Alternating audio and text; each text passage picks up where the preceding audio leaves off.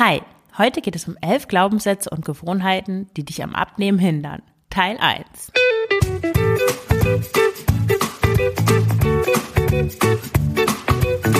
Schlanke Gedanken.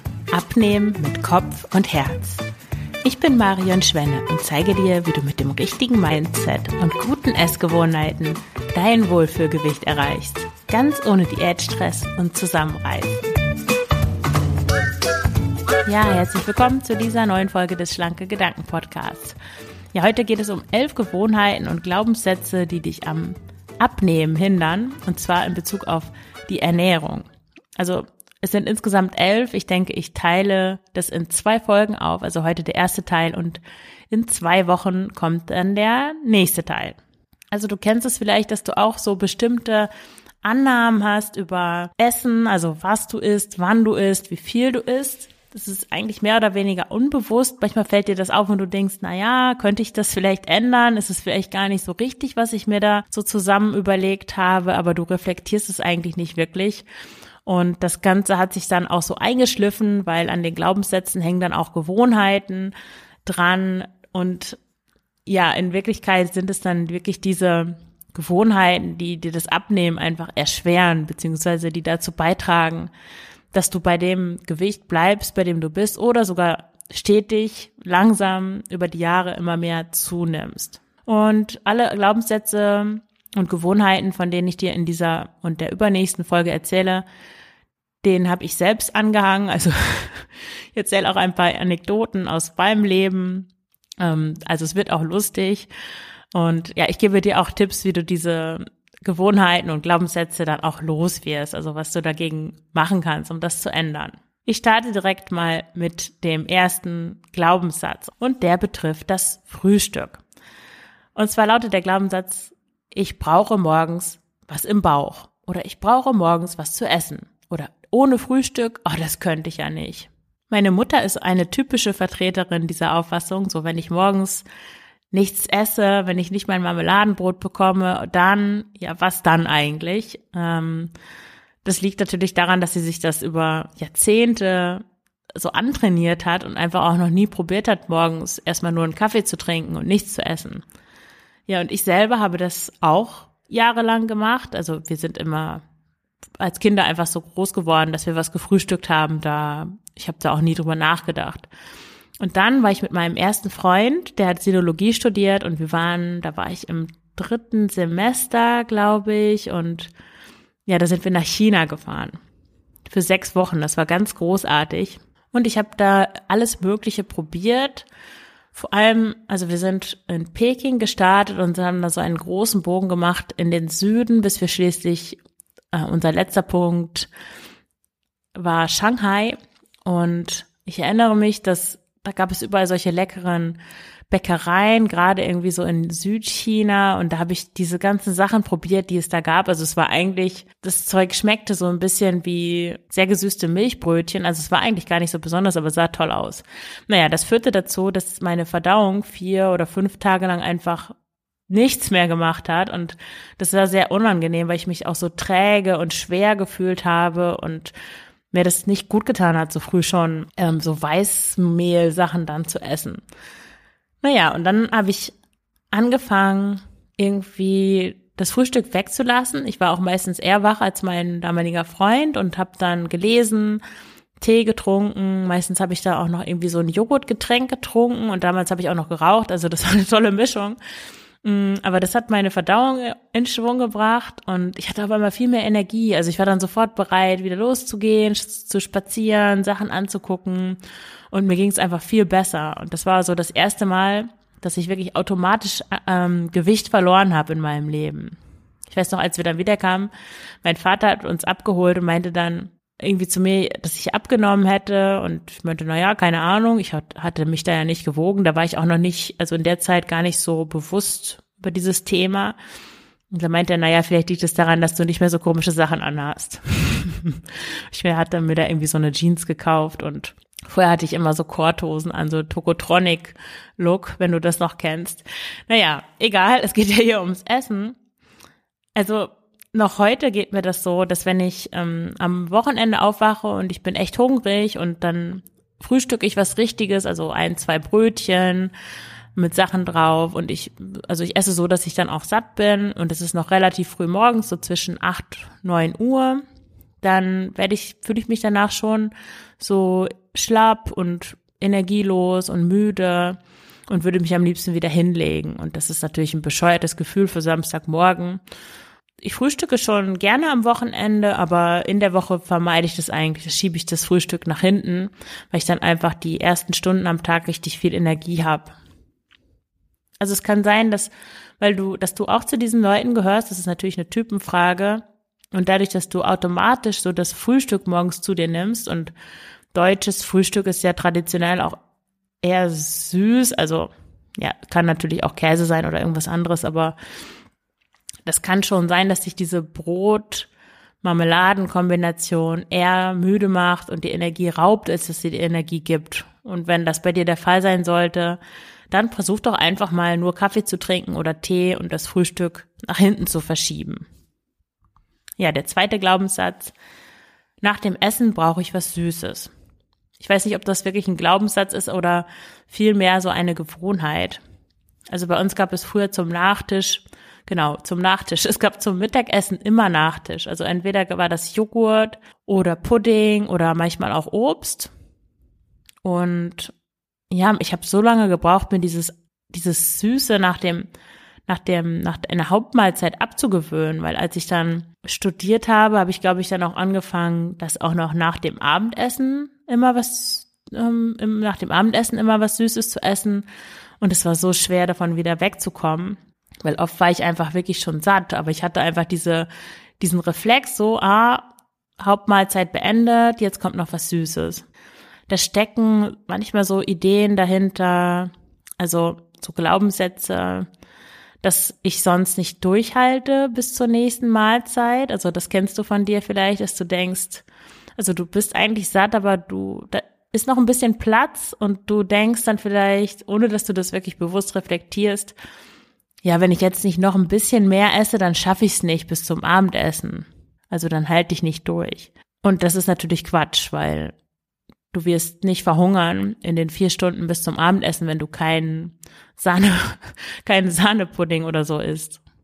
Also bei uns waren das früher wirklich teilweise Sahnepuddings oder auch, ich weiß nicht, wann ich mal mir die Mühe gemacht habe, auf das Etikett zu gucken, wie viel Kalorien in so einem Joghurt drin sind, aber das ist manchmal wirklich eine Frechheit, was, was da reingeballert wird an, an Zucker und Fett und ja, dann ist eigentlich der Nachtisch was eigentlich auch nur aussieht wie so ein leckeres kleines Extra, hat tatsächlich schon halb so viel Kalorien wie die ganze Hauptmahlzeit. Und das ist eigentlich nicht Sinn und Zweck der Sache. Also ernährungsphysiologisch ist es auch nicht so, so sinnvoll einfach von den, von der Zusammensetzung her, diese, diese fertigen Joghurts und Puddings zu essen.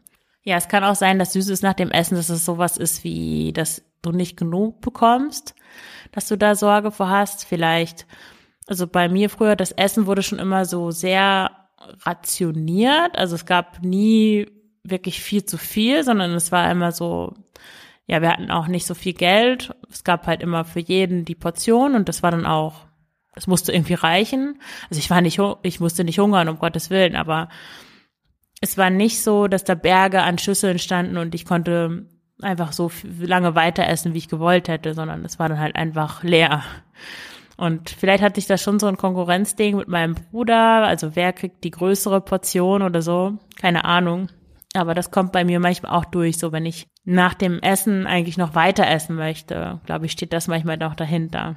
Oder das kann natürlich auch sowas sein, da sind wir wieder beim emotionalen Essen, dass du eigentlich, dass eine Aufgabe dir bevorsteht, vor der du dich drücken möchtest, auf die du keine Lust hast. Und das Essen ist natürlich ein probates Mittel, um diese Aufgabe aus dem Weg zu gehen beziehungsweise aufzuschieben. Ja, aber grundsätzlich würde ich sagen, wenn du dir das abgewöhnen möchtest, dann ja, musst du erstmal durch die ersten harten zwei, drei Wochen durch, bis die Gewohnheit echt weg ist. Ich habe das, glaube ich, so gemacht. Ich habe einfach, es ist schon ein bisschen her, deswegen weiß ich es gar nicht mehr genau, wie ich mir das abgewöhnt habe. Aber ich glaube, ich habe einfach, sobald ich den Teller leer gegessen hatte oder satt war, bin ich aufgestanden, habe die Sachen weggeräumt und habe mir einen Kaffee gemacht und bin in ein anderes Zimmer gegangen, so dass ich gar nicht mehr in der Nähe der Küche war. Und wenn du keinen Kaffee trinkst, kannst du natürlich auch irgendwas anderes trinken, wenn du nichts trinken möchtest. Eine gute Option, auch gerade wenn es abends ist und du so zu diesem Abend Süßigkeiten, Gesnacke neigst, dann kannst du dir einfach die Zähne sofort putzen. Also mit Zahnseide, Zähne putzen. Meistens ist dann diese, diese direkte Verbindung, so warme Mahlzeit, was Süßes essen, ist dann schon durchbrochen, dadurch, dass du was anderes gemacht hast. Ja, eine weitere Gewohnheit oder ein Glaubenssatz ist, ich brauche drei Mahlzeiten am Tag. Das führt dazu, also dass viele Leute auch Abend äh, zu Abend essen, ohne dass sie eigentlich hungrig sind, weil sie denken, na ja, ich brauche irgendwie noch so einen Abschluss vom Tag, sonst fehlt irgendwas. Ich, ja, es ist auch irgendwie was Schönes, auf das man sich den ganzen Tag so ein bisschen freut, wenn man irgendwo gearbeitet hat, dann kommt man nach Hause, dann kann man noch in Ruhe Abend essen. Ja, oder viele essen auch ein recht üppiges Mittagessen, obwohl sie gar nicht so großen Hunger haben. Oder es kann auch sowas sein, wie du glaubst, dass du drei Mahlzeiten am Tag brauchst, weil du sonst den Tag irgendwie nicht aushältst. So diese Idee, du könntest irgendwie zusammenklappen, weil du dann äh, schwach bist und nicht genug Energie hast. Und ja, dahinter stehen natürlich verschiedene Dynamiken irgendwie. Also, dass du den Tag nicht durchhältst.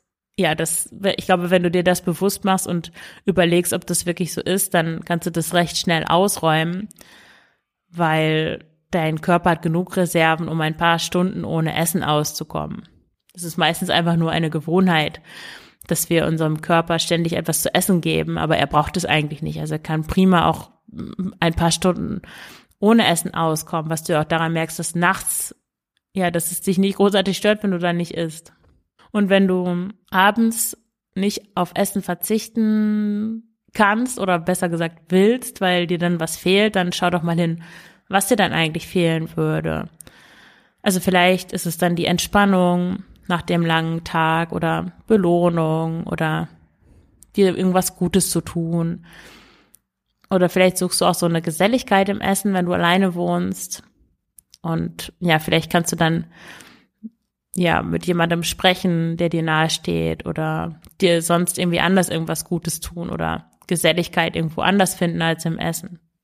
Ja, und damit verwandt ist auch der nächste Glaubenssatz. Ich kann nicht hungrig schlafen oder ich kann nicht mit leerem Magen ins Bett gehen. Oder auch ähnlich, wenn ich abends zu wenig esse oder wenn ich abends so Obst esse oder wenn ich abends so eine Suppe esse, kann ich nicht schlafen. Also du könntest das auch einfach umdrehen, indem du dir sagst, dass du eh schläfst und dass es dann ja eigentlich egal ist, was in deinem Magen ist oder was nicht in deinem Magen ist.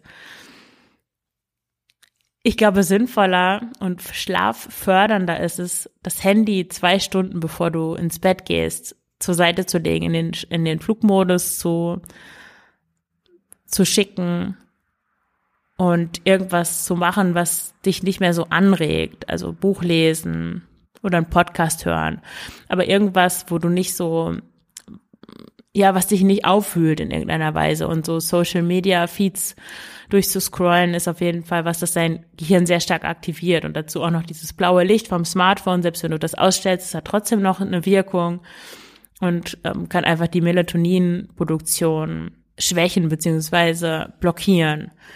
Also mach lieber sowas, anstatt dann zu essen, damit du besser schläfst. Das ist wirklich ein Mythos, dass man mit Essen, mit einem vollen Magen besser schläft. Also es, es gibt bestimmt solche Leute, aber ich würde trotzdem das erstmal ausprobieren, mit weniger zurechtzukommen. Du kennst vielleicht auch Ayurveda, die indische Medizin, die traditionelle. Und da wird eigentlich davon ausgegangen, dass es förderlich für die Gesundheit ist, wenn man abends mit einem tendenziell eher leeren oder nur ganz leicht gefüllten Magen ins Bett geht. Also da wird eigentlich dazu geraten, schon um 18 Uhr zu Abend zu essen und danach nichts mehr zu sich zu nehmen, weil dann der Körper sich besser erholen kann und so diese Reparaturarbeiten im Körper vornehmen kann, die er sonst halt nicht übernehmen kann, wenn er mit Verdauung beschäftigt ist. Also probier das doch einfach mal aus. Ich habe auch immer gedacht, dass ich abends noch was ordentliches essen muss, weil ich sonst irgendwie nicht durchhalte bis zum nächsten Tag. Aber ich habe jetzt festgestellt, dass wenn ich nur was Leichtes esse oder auch mal nichts esse, wenn mein Mittagessen sehr üppig war und ich einfach keinen Hunger habe, dass dann eigentlich nichts passiert.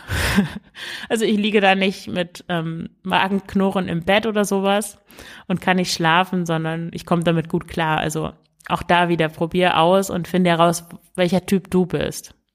Ja, dann für heute noch der letzte Glaubenssatz ist, dass du vor dem Sport unbedingt was essen musst, dass du unbedingt was im Magen brauchst, weil du sonst, ja, keinen Sport machen kannst.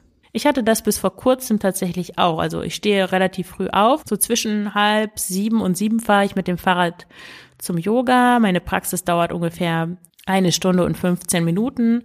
Dann duschen, dann fahre ich nach Hause. Und ja, eine Zeit lang dachte ich, wenn ich da jetzt zwei Stunden unterwegs bin, dann muss ich ja vorher was essen, gerade wenn ich aufwache und ich bin hungrig. Einmal habe ich wirklich eine ganze Banane gegessen und habe die dann eigentlich die ganze Zeit beim Yoga gemerkt, dass die in meinem Magen liegt. Also es war sehr unangenehm. Generell wird beim Yoga, also gerade Ashtanga, ich weiß nicht, wie das bei den anderen Formen ist, empfohlen, also wenn man das morgens macht, dass man eigentlich auf leeren Magen praktiziert. Und ich habe meistens auch nur nichts Großartiges gegessen. Meistens schon direkt nach dem Aufstehen halt Schokolade, diese Bitterschokolade und dann noch eine Reiswaffel oder zwei.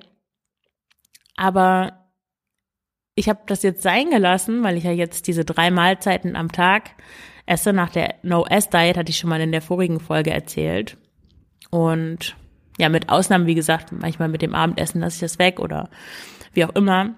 Aber seitdem ich das mache, esse ich dann einfach vorher nichts und es passiert nichts. Also mir ist nicht schlecht, mir wird nicht schwindelig. Ich, ich esse ja sonst den Tag über genug, beziehungsweise wahrscheinlich habe ich ein Kaloriendefizit, aber es ist nicht riesig, so dass wir da irgendwie dass ich ohnmächtig werden würde oder sowas. Und du könntest jetzt sagen, ja, ach, stell dich doch nicht so an, die zwei Reiswaffeln und das Stück Schokolade. Aber das sind auch 100 Kalorien und wenn du das zusammenzählst, wenn der Verbrauch sonst nicht oder der Bedarf nicht so hoch ist, dann läppert sich das schon.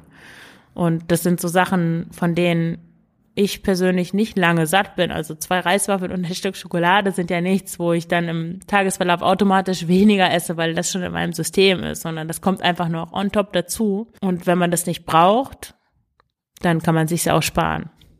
Also da würde ich ganz pragmatisch mit umgehen.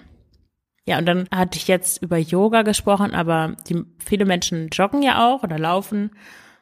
Und da herrscht, glaube ich, auch bei vielen die Überzeugung vor, dass es schlecht ist, wenn man auf leeren Magen läuft. Die Frage ist, ist es bei dir so? Wie, wie kommt es bei dir an? Wie lange nach dem Aufstehen kannst du noch warten mit dem Essen? Also bei mir, wenn ich aufstehe und innerhalb ein, anderthalb Stunden gehe ich dann laufen, dann ist es okay. Aber wenn ich jetzt vier Stunden wach wäre und ich würde dann laufen gehen, ohne was gegessen zu haben, dann würde mir wahrscheinlich ein bisschen schummrig werden zwischendurch. Ich weiß aber noch, als ich mit dem Laufen angefangen bin, da bin ich, glaube ich, irgendwie drei Kilometer oder sowas gelaufen in einer halben Stunde. Also ich war da wirklich noch gerade am Anfang und ich habe mir vorher immer im Supermarkt, also ich kam von der Uni nach Hause, war dann noch einkaufen und habe dann eine Stunde, bevor ich losgelaufen bin, irgendwie so einen Milchreis gegessen oder eine große Banane. Und letzten Endes habe ich die Kalorien, die ich da verbrannt habe, also ich habe vorher durch diesen Milchreis und die Banane mehr zu mir genommen, als ich eigentlich durch das Laufen verbrannt habe. Und das war eigentlich nicht meine Intention. Und oft hat mir das auch noch schwer im Magen gelegen. Also Lose-Lose-Situation. Und wenn du diesen Podcast hörst, dann willst du wahrscheinlich abnehmen. Und dann ist es einfach clever, wenn du an solchen Stellen, wo wo es dir leicht fällt, Kalorien einsparst, ohne jetzt zwanghaft zu werden, ohne unbedingt Kalorien zählen zu müssen. Aber wenn du Sport machst und du bist der Überzeugung, du musst vor dem Sport unbedingt was essen, weil du sonst ja irgendwie zu schlapp bist oder so, dann probier es doch einfach mal aus. Und wenn du merkst, du kommst damit gut klar, dann ist es doch eine super Möglichkeit, um ja ganz einfach Kalorien auch einzusparen, ohne zu verzichten sondern vielleicht fühlst du dich dann sogar noch besser, so wie ich beim Yoga oder beim Laufen ohne den Milchreis.